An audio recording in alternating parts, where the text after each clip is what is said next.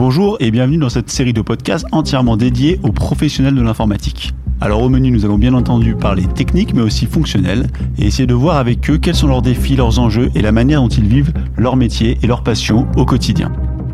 Aujourd'hui avec moi, j'ai Grégory Wayon, CTO chez Neurolic, avec qui j'ai eu la chance de discuter d'observabilité et de monitoring. Alors je vous laisse tout de suite avec cette conversation qui, comme vous le savez, me tient particulièrement à cœur. Whoever's in control of the exit nodes is also in control of the traffic, which makes me Bonjour à tous, aujourd'hui je suis en compagnie de Grégory Wayon qui est CTO chez Neurolic. Alors bonjour Grégory, je suis extrêmement ravi de te rencontrer. Aujourd'hui on a envie de parler d'un sujet moi qui me tient particulièrement à cœur, c'est tout ce qui va tourner autour du monitoring des applications. L'enjeu un petit peu tout ce qui va tourner autour de la performance, tout ce qui est l'observabilité, tous ces sujets qui sont assez finalement récents et qui bouillonnent chez nos clients. Euh, avant de rentrer dans le sujet et qu'on participe à cette discussion, j'aimerais qu'on fasse un petit retour en arrière comme chaque fois et j'aimerais que tu me racontes une petite anecdote, c'est-à-dire est-ce que tu te souviens de ton premier projet informatique? Alors, bonjour Philippe. Euh, mon premier projet informatique, alors celui qui m'a tenu à cœur et qui reste sans doute mon totem, c'était un projet qui s'appelait NetDraw je travaillais à développer des solutions multimédia pour l'informatique, je faisais pour l'aviation, je faisais du R&D, et on avait décidé d'être capable de prendre des photographies de fuselage d'avions ou de réacteurs pour être capable sur le tarmac de d'isoler des cracks, des, des, des pannes et les réparer plus vite. Alors à l'époque, je faisais ça sur du Windows 3.11 et c'était une époque où en fait euh, il y avait besoin de cartes de compression et de décompression JPEG pour être capable de capturer les images et ensuite de les transmettre sur des lignes à 19.2. Donc en fait, j'ai gardé ça comme vraiment euh, l'épitome de d'être à, l'avant-garde de, de l'informatique avec mes cartes de compression JPEG et mon, et mon Windows 3.11. C'est fantastique. Moi, j'ai même pas eu la chance de connaître ça. J'ai connu Windows 3.1, mais j'ai pas eu cette chance euh, de. J'étais encore malheureusement trop jeune, donc j'ai pas connu euh, cette effervescence-là. Incroyable. Ouais, ça donne euh, des indices sur mon âge quand même. Bah, c'est ce que j'allais dire. On va passer justement à est-ce que tu peux te présenter en quelques mots? Alors, t'es pas obligé de dire ton âge, hein, on n'est pas sur ce type de présentation-là. Mais on imagine que si tu as bossé sur Windows 3.1, t'as pas 20 ans. Donc moi je suis Greg, je suis le field CTO euh, pour euh, l'Europe, le Moyen-Orient et l'Afrique de la société qui s'appelle New Relic. Euh, field CTO, ça veut dire quoi? Ça veut dire que j'apporte toute mon expérience de CTO euh, aux entreprises qui sont intéressées par ce que New Relic fait et pour étendre la conversation, non pas avec un point de vue vendeur, mais vraiment sur comment euh, l'observabilité, on reviendra sur ce mot-là, s'inscrit en fait dans dans leur transformation numérique, dans leurs objectifs euh, IT, avec un point de vue utilisateur, un point de vue client, société que je peux amener avec toute mon expérience. Donc, c'est avoir une conversation différente sur l'adoption de la technologie. Et, et comment t'en es arrivé là? Parce que comment on arrive à, à avec tout, tout, ce que tu as fait en partant de photographie euh, de tarmac, à arriver à faire euh, CTO chez, chez New Alors en fait, moi j'ai j'ai une longue expérience donc d'être euh, responsable d'équipe engineering. J'ai démarré avec le réseau et le multimédia. Après, je suis monté dans les couches euh, pour être responsable de, tout l'engineering de l'infrastructure dans des centaines d'aéroports pour l'aviation toujours. Et puis euh, dernièrement, CTO sur une, filiale qui, une société qui fournissait des communications avion-sol pour les pilotes, le contrôle aérien, mais aussi les passagers. Et puis, j'ai aussi eu des responsabilités de product management et, de PNL dans ce domaine. Donc, une grosse expérience, je dirais, sur l'ensemble du stack, réseau, infra et applicatif, euh, en tant que CTO, VP Engineering. Et puis, euh, ben, en fait, j'ai travaillé longtemps dans l'aviation et j'étais client de New Relic. Et en fait, j'ai trouvé que cette technologie était vraiment cool. Donc, je suis allé les rencontrer aussi. Euh, à leur siège et j'ai découvert une culture d'entreprise qui m'a aussi euh, beaucoup plu. Donc quand le poste de field CTO de New Relic a été publié en Europe, bah, je me suis dit que c'était peut-être le moment de changer de secteur, de me réhorizontaliser et me voilà. Moi, ce que je trouve absolument euh, génial dans ton parcours, c'est que euh, tu fais partie des rares personnes qui ont la capacité à, être partie de la partie, euh, j'allais dire réseau technique, pour aller jusqu'à, euh, comme tu disais, la partie euh, dev, toutes ces parties-là, et d'avoir toutes les couches. Finalement, c'est rare aujourd'hui dans le monde de l'informatique d'avoir des gens qui ont plus qu'une couche technologique, parce que généralement maintenant on est soit développeur, soit réseau, soit infra, soit DevOps, tout ce que vous voulez, mais des gens qui ont une vision globale, comme tu comme tu peux l'avoir. Moi, je trouve ça hyper intéressant, et c'est pour ça que je suis extraordinairement ravi de, t'avoir aujourd'hui. Est-ce que tu peux nous présenter la société New Relic et puis les produits un petit peu que, que vous avez en catalogue? Oui, bien sûr. Alors, donc New Relic, c'est euh, un leader dans le monde de ce qu'on appelle l'observabilité ou le monitoring. Maintenant, on appelle ça observabilité.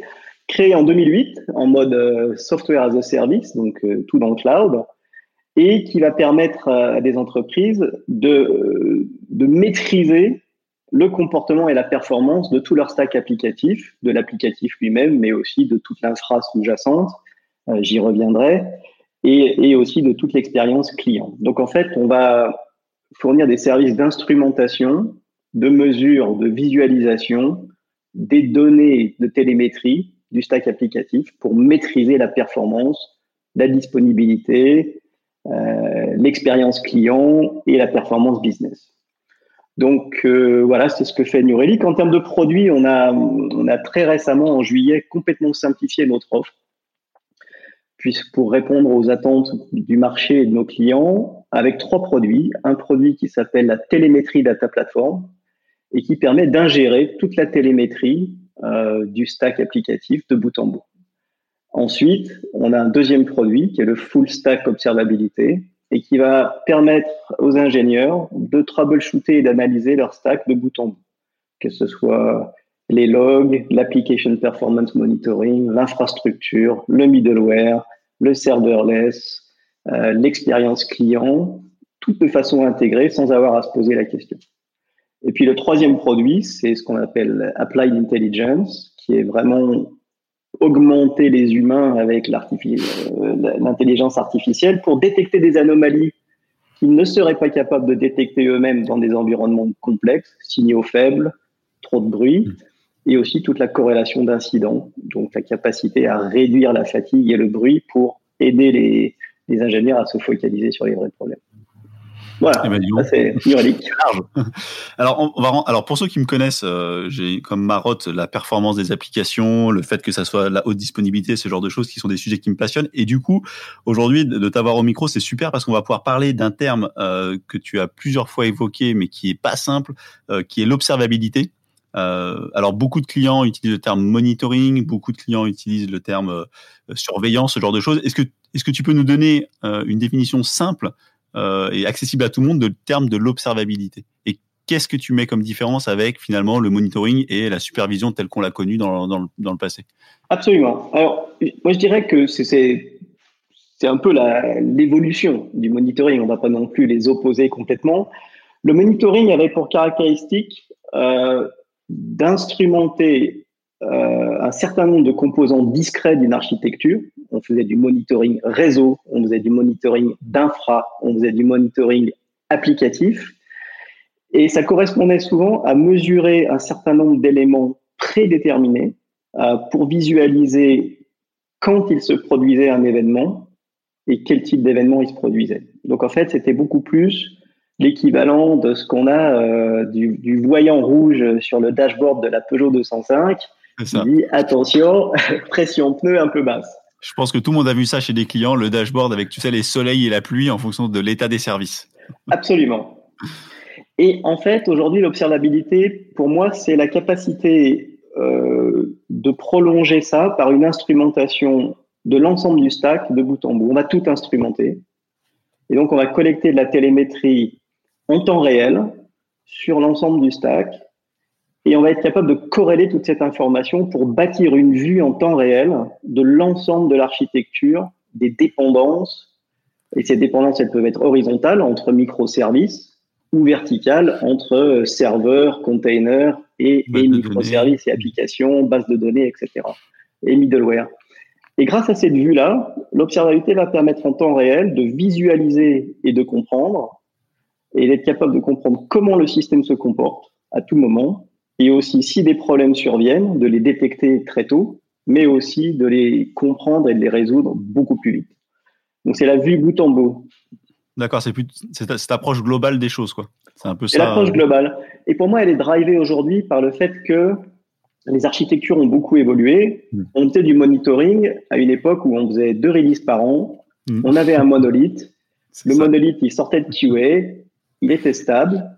On le posait sur une infra et c'est souvent en monitorant l'infra qu'on savait qu'on avait un problème. Aujourd'hui, euh, microservices, des centaines de microservices ou des milliers, containers, très forte volatilité de l'architecture. Le monitoring ne permet plus de comprendre le comportement d'un système en temps réel. Il faut passer à cette vue de bout en bout et à, l'observabilité. Ouais, moi, ce que tu dis, c'est, ça fait particulièrement écho chez moi, c'est que euh, il y, a, deux choses, c'est que comme tu dis, unitairement, tous les petits services peuvent fonctionner à peu près correctement, mais dans l'ensemble, ça marche pas du tout pour différentes raisons. Et euh, c'est vrai que ces architectures un peu distribuées, orientées microservices qu'on déploie euh, à chaud dans le cloud, c'est un cauchemar en tant que. Enfin, moi je moi je vis ça un peu comme un cauchemar. Déjà en tant que dev, essayer de comprendre ce qui se passe. Généralement, le client remonte un bug, c'est c'est tout de suite très très très compliqué quoi. Et on peut plus et on peut plus ce qu'on pouvait faire avant, lire les logs dans un fichier à un seul endroit et se dire ah bah voilà, je comprends ce qui se passe. Aujourd'hui, je pense qu'effectivement, tu as, as, vraiment cette disparité qui fait que que ce besoin d'observabilité, il devient il devient crucial quoi. Alors, il devient crucial et puis il permet de, on considère aujourd'hui dans le domaine de l'observabilité qu'il y a un peu l'espéranto de, de l'observabilité. C'est quatre grands types de télémétrie. On va collecter des métriques. On mhm. entend de plus en plus parler de ça, de, la télémétrie au travers de métriques. Donc, typiquement, euh, un, débit de transaction par seconde, ça va être une métrique. Euh, on va collecter des événements qui sont vraiment le, plus granulaire. On va collecter, par exemple, le fait que le CPU était à à 50% à telle heure, ou alors qu'il y a eu un crash de l'appli mobile à tel moment dans tel, dans tel iOS. Et euh, on va collecter des logs qui restent fondamentaux dans l'exploitation détaillée, le, le debugging, et aussi des traces, des traces distribuées qui prennent un rôle de plus en plus important. Quand on a des microservices, ça veut dire qu'une transaction va potentiellement faire appel en cascade à des dizaines de microservices, ce qu'on va appeler des spans, il est devenu primordial de pouvoir reconstituer l'histoire d'une transaction au travers de sa trace, au travers des microservices. C'est comme ça qu'on va comprendre les interactions complexes. Donc on appelle ça. Pour, pour, ceux qui nous écoutent, euh, ça peut paraître simple, mais c'est d'une complexité extraordinaire quand vous avez des, appels qui se divisent en appels de microservices, qui eux-mêmes appellent d'autres microservices, qui se divisent, qui potentiellement appellent une base de données, d'autres qui consomment des services à l'extérieur. Reconstituer ne serait-ce que ce qui s'est passé quand on a cliqué sur un bouton dans une page web, c'est loin d'être facile. Et donc ça, c'est une des grandes caractéristiques d'une plateforme d'observabilité, c'est que ce, ce, raccommodage, cet assemblage des données est fait de façon euh, automatique mmh. par la plateforme. Donc en fait, nous, on va collecter de l'instrumentation de tout le stack, des serveurs, des containers, des Kubernetes clusters, des VM, du middleware, des applications elles-mêmes instrumentées au, niveau du langage, euh, de l'expérience utilisateur, et on va corréler en temps réel toutes ces données. Euh, ce qui fait que ce travail-là de, de, construction de, de, cette espèce de CMDB temps réel, hein, des, service maps, relationship maps, on va les faire en temps réel. Donc, et ça, c'est, ça, c'est du coup, c'est la, c'est, le, c'est, la clé c'est la clé de l'observabilité, c'est d'être capable de construire, comme tu disais, là, ces, euh, ces, maps de. de, On, va décrire en fait une architecture euh, logicielle par des entités. Une entité, ça peut être n'importe quoi qui compose ça, euh, mm. un web browser, un, un, serveur, un container, une instance Java, tout est entité. Et ces entités, on va être capable de bâtir le modèle de relation qui unit ces entités entre elles donc, ça va nous permettre de visualiser ces relations et ces dépendances sur ce qu'on appelle des services maps. Mmh. Mais ça va aussi nous permettre de faire du root cause analysis et de l'alerting sur des dépendances. On va, on va pouvoir analyser ce qu'on appelle euh, en anglais le blast radius d'une panne, puisqu'on va être capable de mmh. comprendre quand un microservice est défaillant, par exemple, quel est l'impact sur l'ensemble de l'architecture ou si un serveur euh, tombe en panne. Voilà. Donc c'est extrêmement important, cette construction temps réel de l'ensemble du modèle de, relation entre entités. Moi, j'ai deux questions. Euh, alors, tout à l'heure, tu parlais de. Je reviens juste sur la partie euh, télémétrie. Moi, il y a une question qui me. Alors, c'est pas une question que je me pose toujours, mais qui est une question qui est, souvent remontée par les clients. C'est OK, j'ai plein de données. Je sais que le CPU, comme tu disais, était à 50%. Je sais que la RAM était à 30%. Je sais que à ce moment-là, j'ai eu 400 euh, 000 transactions à la seconde. Comment je fais concrètement Je suis client. Comment je fais pour savoir si ces données qui me remontent, elles sont bien ou pas bien. Souvent, on me dit euh, un petit peu comme les prises de sang sanguine, c'est-à-dire bah, je suis à 5, il faudrait que je sois entre 4 et 6, c'est bon. Et en fait, souvent, il y a, il y a, ce, il y a et dans les plateformes de télémétrie qu'on retrouve souvent, euh, les clients me, me, lancent des rapports avec des milliers de données et je leur dis ouais, mais qu'est-ce qu'on en fait? Quelle est ton approche toi pour dire euh, comment comment je suis capable de me dire bah ça c'est bien, ça c'est pas bien et ça faut que je mette le focus là-dessus ou pas? C'est quoi aujourd'hui les clés de, de ça? Ok, alors ça c'est vraiment très intéressant ce, ce point-là parce que ce qu'on a, on assiste aujourd'hui un peu effectivement à à l'espèce de des fois un peu d'hystérie ou d'excitation mm. d'avoir des dashboards et des métriques dans tous les sens parce qu'on peut collecter des milliers et des milliers. Mm. Et là, ça va être le rôle de souvent du, poste du SRE, le fameux hein, Site Reliability Engineer, de d'aider en fait à définir mais qu'est-ce qui compte vraiment? Mm. C'est-à-dire qu'est-ce qui décrit fondamentalement le comportement de mon application? Quelles sont les transactions clés? Quels sont les systèmes qui ont tendance à saturer middleware, infra, CPU, RAM, I/O. Donc, on va souvent travailler en commençant par ce qu'on appelle les golden signals. Les golden signals, c'est débit, débit de transaction, mhm. euh, latence, temps de réponse, euh, taux d'erreur et saturation. La saturation, c'est la moins bien définie. C'est souvent quel est l'élément d'architecture qui va faiblir en premier. C'est le, maillon le plus faible de la chaîne. Ouais, le maillon faible. Et ça peut être un maillon infra, ça peut être un maillon middleware, ça peut être un maillon database, ça, peut être n'importe quoi. donc c'est l'expérience de l'équipe qui va dire bah, finalement quelles sont nos transactions clés, quels sont ces composants d'architecture qu'on va monitorer et on va commencer à observer. On va instrumenter ces composants, on va aller commencer à les observer. Et le travail, il y a un travail très important qui est le baselining.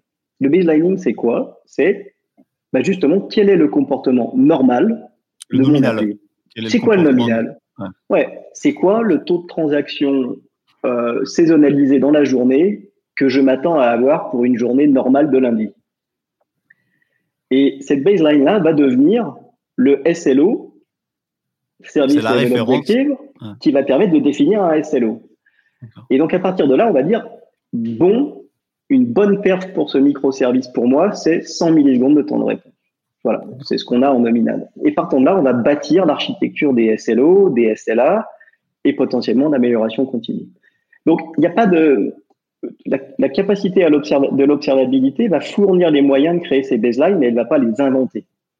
D'accord. Et moi, je trouve ça hyper intéressant ce que tu dis, c'est que il faut arrêter de penser qu'il y a, par exemple, le temps de réponse, c'est un, un, élément clé. Il faut arrêter de penser qu'il y a un, temps de réponse, euh, tu vois, universel euh, pour un service. Et ce que tu, ce que j'aime bien dans cette approche de ce que tu me dis, c'est que on crée une baseline euh, qu'on s'est qu'on s'est défini nous-mêmes finalement par rapport à nos objectifs. Et c'est par rapport à ça qu'on travaille et pas par rapport à dans l'absolu un temps un web, service ça doit répondre en 50 minutes, ce qui a en fait en soi aucun sens et ce qui malheureusement chez beaucoup de clients revient souvent comme étant un leitmotiv. Alors, moi, c'est vrai que j'ai rencontré plein, plein de situations, par exemple, où on peut avoir un CEO ou un CTO qui dit il faut qu'on soit à 99,999 de dispo. Alors qu'on en est à des années-lumière, on en est à, un, ordre, de magnitude plus loin. Je pense qu'il est plus important dans une culture DevOps de créer la, baseline et ensuite de s'améliorer. Tout ce qui est important, c'est le relatif. Parce qu'en fait, on va motiver des équipes beaucoup mieux en, en acceptant la réalité d'une situation. Mmh. Aujourd'hui, on est à 99.4. C'est pas ce qu'on veut, mais c'est la vie. On est là, ensuite, on, va, à la base. et on va pouvoir ensuite décider d'un plan d'amélioration. Tu, parlais de baseline et de, les fixer.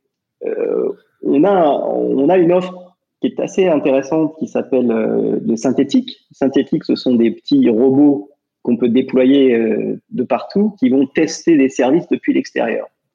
Donc ça permet de vérifier, par exemple, de simuler des utilisateurs et de valider des parcours clients ou le temps de réponse d'une page web mais ça permet aussi de benchmarker sa compétition. Donc, on a pas mal de nos clients qui utilisent les synthétiques pour dire ah, intéressant ça. Je n'ai aucune idée de quel devrait être mon temps de réponse, mais tiens, je vais aller voir celui des autres et, peut-être que c'est ça ma baseline maintenant. et peut-être que c'est ça ma baseline, absolument. c'est intéressant. Euh, on va partir sur, euh, sur. On a parlé beaucoup de, de, qu'est-ce qu'on peut faire avec. Moi, moi ce qui m'intéresse aussi fortement, c'est comment on le met en place. Parce qu'il y a, il y a souvent, malheureusement, dans ce genre d'outils, moi, enfin, dans ce genre d'outils liés à l'observabilité, il y a souvent euh, une phase de personnes, comme tu disais, qui le mettent en place. Après, c'est mis en place. Les gens sont partis, le truc il tourne pendant des années, des années, enfin des mois et des mois et des mois, et personne n'en fait rien. Euh, moi, il y, a deux choses qui m'intéressent, c'est quelle est l'équipe type ou comment on s'organise ou comment, en termes de process, on met en place une démarche euh, orientée vers l'observabilité et comment après on la fait vivre. Et c'est ça qui m'intéresse euh, le plus que qu'on entend. Alors, déjà, ce que, ce que j'observe moi, mon, vécu euh, autour des outils de monitoring, hmm. donc avant l'observabilité, c'était que ce sont des ce sont des écrans à silos. En fait, les équipes ont tendance à déployer des outils qui vont permettre de légitimer leur propre performance. Hmm. Et en général, ils vont les déployer de façon qu'ils vont restreindre l'accès à la connaissance et à la compréhension à leur propre équipe. C'est pas moi, regardez, mon infra, elle va bien. moi, moi j'ai vécu des situations où j'ai repris des équipes où les, les, performances étaient désastreuses, les équipes étaient en grande difficulté parce que toutes étaient désolées, vraiment, on avait des outages tous les jours, on avait 100% de rollback, mais en fait, chaque équipe vivait derrière ces outils de monitoring. Donc, une première clé de l'observabilité, c'est le fait que comme on monitore et on observe l'ensemble du stack, on va donner l'accès à la plateforme à toutes les équipes. Il n'y a pas une équipe qui a accès à la plateforme et pas les autres. Donc c'est pas essentiellement porté par l'équipe infra ou euh, l'équipe euh, DevOps ou c'est vraiment porté par euh, toutes les équipes? Alors, à un moment donné, ça va être porté par une équipe qui va être celle mmh. qui va motiver la décision de passer par de l'observabilité. Alors souvent, ça vient soit d'équipes infra-ops qui veulent moderniser, qui ont réalisé que le monitoring ne leur donnait plus ce qu'elles voulaient, ils vont vers le cloud, ils vont vers les containers, ils veulent moderniser et ils veulent créer une équipe SRE et ça devient la raison de, passer à l'observabilité. Souvent aussi, les équipes DevOps, plutôt drivées par le dev, qui veulent être beaucoup plus en self-service, qui viennent plutôt du monde APM, donc qui ont déjà la maîtrise de ce que c'est que de monitorer du logiciel, et puis qui veulent étendre vers le full stack au fur et à mesure qu'ils sont de plus en plus responsables du code. Donc souvent, c'est les deux, les deux vecteurs. Soit c'est un CTO qui va le porter avec ses équipes de dev et qui va inclure ça un peu dans sa logique pipeline CI/CD, ou euh, ça va être venir plutôt de l'IT et les autres. Le vrai vecteur de changement et de succès, c'est tout le monde accède à la même réalité, à la même vérité, euh, au même dashboard, ce qui fait qu'il n'y a plus il y a hmm. plus, plusieurs perspectives sur la, la, la, performance du stack. Tout le monde partage la même chose. Et ça, ça crée des vraies conversations, euh, souvent un peu animées. euh, mais c'est celles qui vont permettre de progresser, de prioriser la dette technique. Le premier, la première fois qu'un un sysadmin euh, chez, dans, ma, dans la société a déployé New Relic, on l'a fait un peu par hasard. On avait des problèmes énormes. Et en quelques minutes, les gens se sont agglutinés derrière l'écran. Hmm. Parce qu'en fait, ils n'avaient jamais vu ce qui se passait réellement. Ce qui se passait réellement, tout le stack. Hmm. Et, et, la semaine qui a suivi, ça a été une semaine de coming out. Parce qu'en fait, ça avait mis à jour tellement de problèmes qui étaient là depuis des années, de boss de données, de code d'erreur Java, d'infra, que finalement, les gens, déjà, ça leur a fait du bien. Bah, tiens, tout est là. Euh. Et puis, ça a permis aux équipes très rapidement de prioriser la vraie dette technique. Et pas le je pense que tu as un problème d'infra ou je pense que tu as un problème de DB. Non, on a tout sous les yeux, il n'y a plus qu'à travailler. Et puis ouais, un truc que je trouve absolument génial, euh, alors que moi, j'ai un peu cette vision-là d'avoir une vision euh, globale, mais je trouve que dans l'entreprise, les gens sont assez, comme tu dis, en silo et ils ne voient euh, que le petit bout de leur service ou leur petit bout de base de données ou le petit bout de je sais pas quoi de leur, euh, de leur application front, de leur application mobile. Et ils ont beaucoup de mal à imaginer, en fait, finalement, qu'est-ce qui se passe derrière et la vision globale des choses. Et je trouve que ce genre d'outil, ça apporte un, une nécessaire vision globale des choses qui, qui change complètement la donne, quoi. Ça change vraiment la donne. Quand on voit l'intégralité du SI fonctionner un petit peu comme comme un corps humain, ça bat, ça, ça bouge à droite à gauche, bah, ça donne une vision qui est un petit peu plus élargie, un peu plus, un peu plus concrète des choses. Quoi.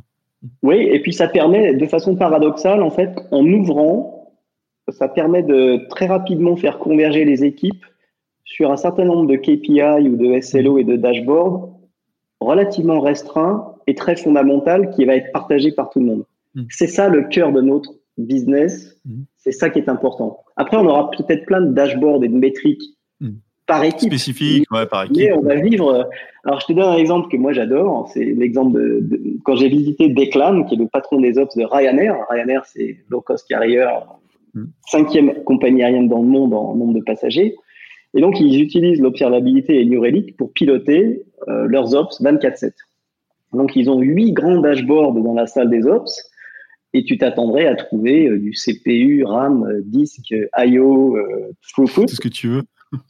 Et ce que tu trouves sur ces huit dashboards, c'est que du business.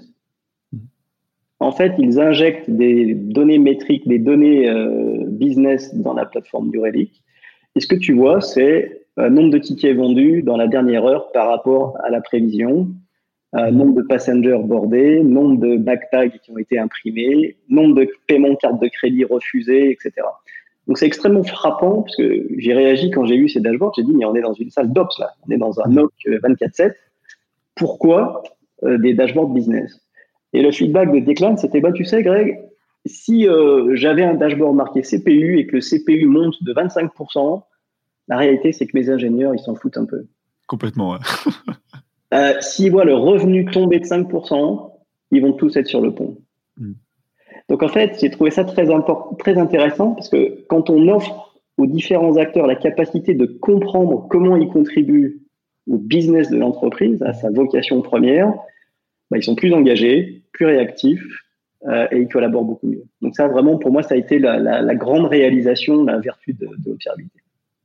D'accord. Et, donc, là, tu, es en train justement d'attaquer le sujet intéressant. Comment, comment après, une fois qu'on l'a mis en place, qu'on a réussi à, fédérer autour de ça, c'est quoi l'énergie qu'il faut y mettre euh, Qu'est-ce profil faut mettre en place, à quelle taille d'entreprise on est capable de le faire, quelle taille de DSI, parce que ça, ça demande du temps d'avoir cette, euh, cette, euh, euh, cette, cette, ce travail là-dessus. Qu'est-ce que toi tu recommandes Il faut, faut qu'il y ait au moins une personne à temps plein qui s'en occupe, ou au contraire, c'est un petit peu de temps de chacune des équipes. Est-ce qu'il faut que ce soit intégré dans la phase de, développement, dans les sprints, de se dire on prend en compte les retours de ça? Comment tu le C'est quoi aujourd'hui la, la, bonne pratique que tu recommanderais là-dessus?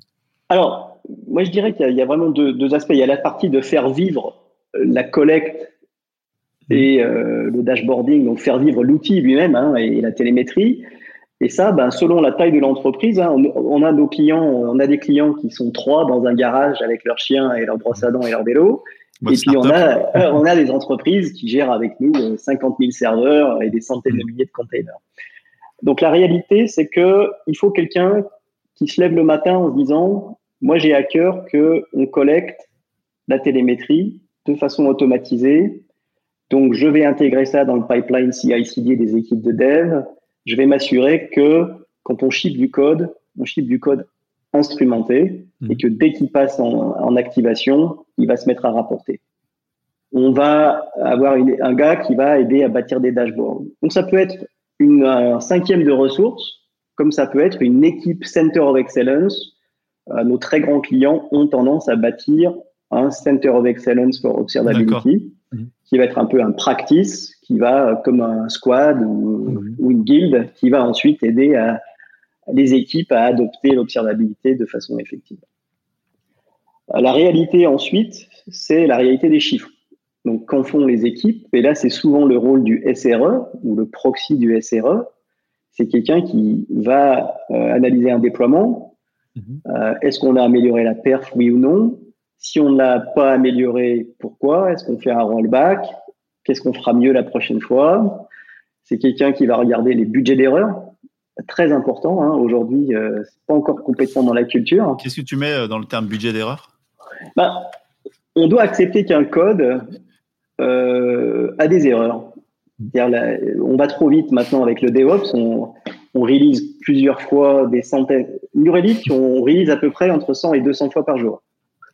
Donc, il n'y a plus euh, la QA. Euh, on teste en production, on fait des canaries, on fait du dark launch, on fait du feature toggle. Donc, en fait, on doit valider euh, du code très rapidement. Les équipes s'approprient les chiffres pour décider est-ce que ces chiffres sont bons et donc ça va, c'est-à-dire qu'on se comporte correctement, mmh. ou est-ce qu'on doit améliorer les choses. la notion de budget d'erreur, c'est une notion qui est très importante. C'est l'idée de dire, euh, je sais que j'aurai un certain nombre de crashs Java, un certain nombre de crashs dans mon appli. Quel est mon budget? Qu'est-ce que je suis prêt à tolérer en termes de nombre d'erreurs euh, qui fait que je considère que je dégrade pas suffisamment ma performance, ma disponibilité ou l'expérience client? Et quand je dépasse mon budget, ben, j'arrête de déployer de la fonctionnalité, je vais me refocaliser sur la dette technique. Donc en fait, c'est vraiment l'idée de dire comment je balance entre innovation feature ou dette technique et consolidation de mon code. Et quand je dépasse mon budget, j'arrête de développer, je fais de la dette technique. Bah ça, ça, je pense que c'est un. Alors, je, je, je connaissais pas du tout cette, euh, cette, ce concept, mais je pense que c'est hyper intéressant parce que ça, ça, ça, offre une certaine tolérance un petit peu aux équipes en disant bah oui, on nous met la pression pour sortir des tonnes de fonctionnalités. À partir de quel moment je dois me concentrer sur ma nouvelle fonctionnalité ou au contraire résorber un peu de dette technique. Et effectivement, ce budget d'erreur, il est, il est, c'est, c'est un concept qui est, qui est assez intéressant. Euh, ouais, c'est moi, bah, j'avoue que ça m'a permis, moi, en tant que CTO, d'avoir des mmh. conversations complètement différentes avec mes équipes produits. Mmh. Puisque, comme toute équipe produit, ils me mettaient une pression phénoménale pour que je ne fasse que de la fonctionnalité. ouais. Et j'étais capable de leur montrer des chiffres objectifs mesurés de taux de crash, mmh. de, de nombre d'incidents. Je leur remontais de la dette technique. Et en disant, bah, dans le prochain sprint, qu'est-ce qu'on fait? Euh, mais ils étaient associés à cette décision de dire oui non t'as raison là on est vraiment vraiment trop d'erreurs allez dette technique d'accord. Euh, on va partir sur une manière un peu plus prosaïque. Euh, combien ça coûte de mettre en place? Alors je parle pas forcément nécessairement de la solution Neuralink mais combien ça coûte? C'est quoi l'ordre d'idée des budgets qu'il faut se prévoir pour mettre en place une plateforme d'observabilité?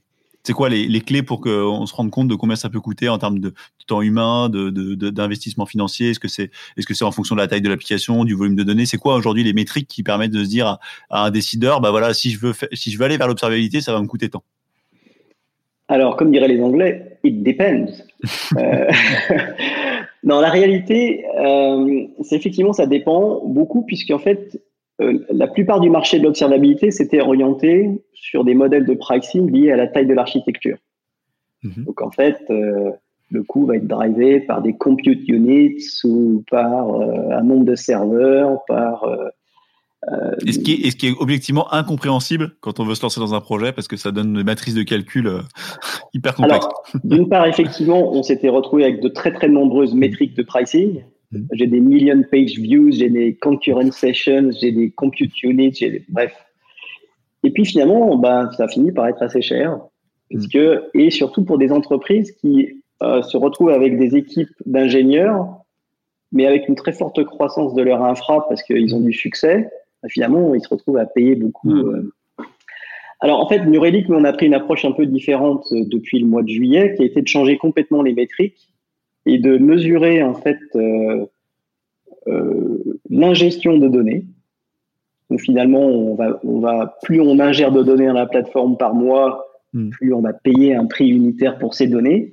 Et ça devient une métrique absolue pour tout type de télémétrie hmm. et indépendamment de la taille de l'architecture. Alors évidemment, ça dépend de la taille de l'architecture, mais beaucoup moins. Ça varie beaucoup moins vite. Hmm. Et puis après, on a un prix qui est lié au nombre de d'utilisateurs. Donc en fait, on a des licences par siège qui donnent accès à toute euh, la capacité d'observabilité. Donc, ce que je dirais moi, c'est que il y, a deux grands modèles. Soit on va on va partir vers une plateforme comme New Relic, et là je dirais que ma métrique, c'est peut-être qu'on on va pouvoir équiper 30 à 50 ingénieurs avec une plateforme comme New Relic, ou décider de recruter un ingénieur supplémentaire. Ouais, c'est ça la clé. C'est ça la clé. C'est-à-dire, est-ce qu'à un moment donné, je vais rajouter un gars ou est-ce que je vais fournir une plateforme d'observabilité à 30 à 50 ingénieurs, ce qui va booster leur productivité, leur time to market, leur vélocité, leur capacité à délivrer un code beaucoup plus performant? Et je pense que le business case est extrêmement positif. Bah, c'est un peu ma métrique. C'est intéressant d'avoir une métrique comme ça parce qu'effectivement, euh, quand, euh, quand on parle avec des dirigeants, ils ont tendance à, à stacker de l'ingénieur dans une salle en disant que ça va résoudre tous les problèmes et qu'il faut en rajouter. Mais des fois, comme tu dis, c'est pas forcément la bonne approche. Quoi. Bah, le problème aussi, c'est que l'ingénieur, tu en es dépendant, comme tu l'as dit au départ. Hein, euh, il n'a pas forcément très bien documenté tout ce qu'il faisait. si un jour il s'en va, plus personne ne sait ce qui a été fait. Moi, quand je suis arrivé dans ma société précédente, il y avait des milliers de scripts non documentés personne ne savait comment ça marchait. Donc, en fait, une plateforme euh, peut être un choix qui va te rendre moins dépendant des personnes.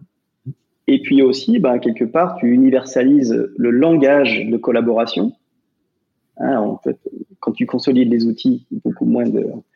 Donc, nous, on a coutume de dire que la façon dont on crée de la valeur, quand on fait des business cases avec nos clients, on crée de la valeur autour de quatre axes. Un qui est la consolidation d'outils et le fait de ne pas avoir d'infrastructure sur site. Si demain tu décides de faire de l'open source et du Prometheus, tu dois toujours avoir euh, tes serveurs, tu dois faire tourner ton stack open source ou ton élastique.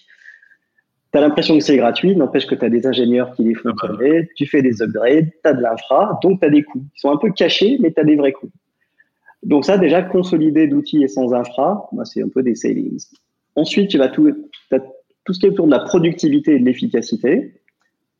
Grâce à une plateforme comme New Relic, tu as moins d'incidents et tu les résous plus vite. Donc, bah, tes équipes, elles passent beaucoup moins de temps à gérer ça et elles ont plus de temps pour faire du dev, pour créer de la valeur ou automatiser. Donc ça, c'est vraiment productivité. Et j'y associe la notion de partage de la connaissance.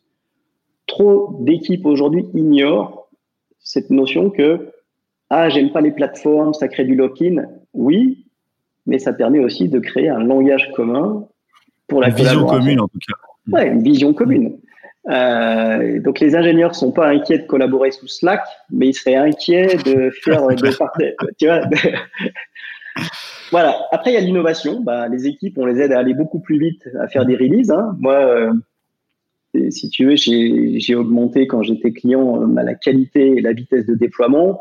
Je suis passé de trois releases par an avec 100% de rollback à techniquement euh, une release euh, autant de fois que je voulais. Je pouvais déployer à la demande, mais au minimum une fois toutes les deux semaines, et avec un taux de rollback qui était euh, tombé à 5%. Ouais. Donc, déployer plus vite. Et puis finalement, bah, il y a l'impact business et l'expérience client, la maîtrise de l'expérience client. Donc, la plupart du temps, la grande métrique, c'est l'observabilité, c'est équiper 30 à 50 ingénieurs ou en recruter un. Et je dirais que le payback est en général très inférieur à un an. D'accord. Ouais. Intéressant. au moins, ça donne, ça donne, c'est bien, ça donne un repère un peu pour ceux qui veulent se lancer, d'avoir une idée de, de où est-ce qu'ils peuvent aller avec ça. Euh, j'aimerais t'interroger avant de conclure sur une dernière chose, euh, parce que le temps passe. Euh, comment toi, tu vois l'évolution de l'observabilité dans les prochaines années? C'est quoi aujourd'hui? Est-ce que tu considères que les plateformes sont suffisamment matures ou est-ce qu'on a encore des choses à gagner en observabilité? Est-ce qu'il y a des, des, grandes choses qui vont nous arriver et qui vont nous, révolutionner un petit peu les choses euh, là-dedans? Alors moi je pense qu'on a déjà maintenant atteint un niveau de, maturité en termes de ce que je disais, hein, instrumenter, représenter des entités en temps réel, leurs relations et visualiser la, compréhension du comportement d'un système et pourquoi il se dégrade on y est. On, D'accord. Par contre, je pense qu'il y, a deux grandes choses. Il y a comment continuer de simplifier ça, parce que ça n'est pas un langage qui est encore acquis par tout le monde. Il y a beaucoup d'éducation à faire. Et comment rendre cette navigation full stack bout en bout encore plus simple, encore plus intuitive. D'accord? Donc, comment faire que le workflow de comment troubleshooter ou analyser soit encore plus simple. Parce que c'est vrai que pour, ceux, pour, utiliser les plateformes de type Neuralink, euh, c'est gargantuesque l'information qu'il y a dedans et on a peu de tendance des fois à se perdre en se disant bah, je suis perdu, je suis perdu là, je sais plus ce qu'il faut que je regarde, où je regarde et comment j'y vais quoi. Voilà, donc nous on passe énormément de temps et d'énergie à dire ok, comment faire que je peux accéder à la valeur très vite et de façon très euh, ce qu'on appelle curative. Hein. Nous on a des vues très très opinion, on a des opinions sur ce qui va être important et puis ensuite, on peut accéder à tout le reste. Mais quelque part, comment condenser la, la, la connaissance? Et puis, il y a bien sûr le machine learning et l'AI. Euh, nous sommes convaincus que l'AI ne va pas remplacer l'humain dans le domaine du code avant quelques millions d'années. On est d'accord. Par contre, comme je l'ai dit, hein, on a des architectures maintenant. Moi, moi j'ai des clients qui aujourd'hui font plusieurs milliers de releases par jour, qui gèrent des plusieurs dizaines de milliers de microservices. Et certains gèrent des fois, par exemple, pendant le lancement d'un jeu, euh, des centaines de milliers de containers. Donc la question devient comment je crée du sens sur des architectures qui, sont, qui ont une telle vélocité, une telle volatilité et des tels volumes? Et là, on a besoin de changer le paradigme de, de, visualisation et comment surfacer les problèmes. Et donc, je pense que l'artificial intelligence est vraiment là pour créer cette augmentation, quoi, cette réalité virtuelle de dire attention, il se passe quelque chose dans ce secteur de ton application et ce secteur, ça peut être des centaines de containers. Puis on va être capable en fait de faire du, drill down. parce qu'on dès qu'on a un très gros volume de données, euh, même l'humain, il est lent parce que même s'il le ferait, c'est compliqué quoi. C'est compliqué d'aller chercher. Oui, il y, a de la, il y a de la fatigue. Euh, après, il y a aussi tout ce que j'appelle l'élimination du bruit et de la fatigue. On travaille beaucoup là-dessus. On, observe hein, sur ces architectures microservices que ben, les équipes peuvent gérer des centaines ou des milliers d'alarmes par jour. Et il y a, il y a ce moment inévitable où on va commencer à faire du, du clear. Moi, je vais virer euh, right, click, right click acknowledge clear sans, sans avoir lu les alertes. Ah bah, c'est une réalité. Hein. Ah bah, je pense que donc, euh, le, monitoring, souvent, ça, enfin le monitoring, l'observatif, ça envoie tellement d'alertes que des fois, ça en est décourageant on a tendance à dire bon bah mute, mute, mute, j'en peux plus. voilà. Donc là, on travaille beaucoup là-dessus, nous, c'est de dire ok, comment on fait que quand une alerte monte, elle est pertinente, hmm. elle a été corrélée, on te fournit du root cause analysis dessus, on te donne un contexte et même on envoie sur le bon canal d'incident à hmm. la meilleure équipe la plus à même de résoudre des problèmes. Pas arroser toute la boîte. Euh. Donc euh, voilà, arroser tout le monde. Eh les gars, euh, on se réveille tous. Allez. voilà, donc ça, je dirais que c'est les, les, grandes évolutions. Et puis après, il y a tout ce qui est autour de encore mieux corréler le business et l'informatique. Aujourd'hui, on, IDC a fait une étude intéressante qui disait 50% de l'économie mondiale sera digitale en 2021. Donc ça veut dire que il devient impératif pour maîtriser cette économie de maîtriser sa, sa phase digitale et de corréler les deux. Donc on a beaucoup beaucoup de clients qui sont extrêmement intéressés par cette corrélation temps réel entre, euh, par exemple, équiper tous leurs points de vente euh, et collecter en même temps des données métiers, business et des données informatiques, et être capable de, en temps réel, dire tiens, j'ai une dégradation de mes ventes, mais l'application se comporte bien. Ah bah oui, j'ai des travaux dans la rue, les clients peuvent plus accéder. Euh, mais d'être capable d'établir ces corrélations qui sont de plus en plus importantes. Et ce qu'on voit, c'est que les sociétés qui font ça sont celles qui gagnent. C'est celles qui gagnent des parts de marché, c'est celles qui gagnent en, en engagement client parce qu'elles ont cette compréhension en temps réel. des choses. Et, en temps réel, et ça devient, je pense, un impératif euh, euh, maintenant que, encore, je vois beaucoup de scepticisme, j'avoue, en Europe et, en France, toujours sur ce côté, euh, je perds des clients parce que ma performance n'est pas bonne. Ah ben ça, ils, ne comprennent pas. Hein. Moi, je, me bats, je me bats, mais c'est compliqué. Hein. Il y a encore une certaine notion de dire oui, mais moi, je fabrique des choses et je les vends et les clients aiment ma marque, donc euh, même si mon site marche pas très bien, euh, c'est pas très grave. Mais en fait, les gens ont du choix euh, et puis ils peuvent dépenser leur argent autrement. Et donc la réalité, c'est que ceux qui maîtrisent cette perf en temps réel, ben, c'est ceux qui aujourd'hui sont en train de gagner. Je pense que c'est parfait pour conclure. Je vais te poser une dernière question, juste parce que c'est une question que j'aime bien. C'est est-ce que, à ton âge, euh, après le parcours que tu as eu, est-ce que tu as encore un rêve technologique? Ah non, Dieu. Euh, alors, euh, moi, j'avoue que c'est marrant. J'avoue que je fais partie de ces baby boomers. J'ai deux fils qui sont dans la trentaine et qui me qui me mettent quand même quelques petites gifles quotidiennes sur, sur, la, sur la durabilité. Et donc, pour moi, la technologie, j'ai un rêve technologique, c'est effectivement de, ramener la technologie à sa juste grandeur et, euh, et, de la rendre durable.